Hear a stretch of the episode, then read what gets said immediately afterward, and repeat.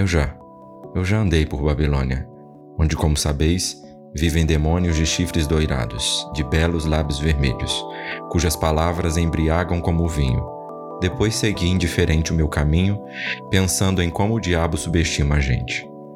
Meu Deus, como são fúteis as promessas do diabo.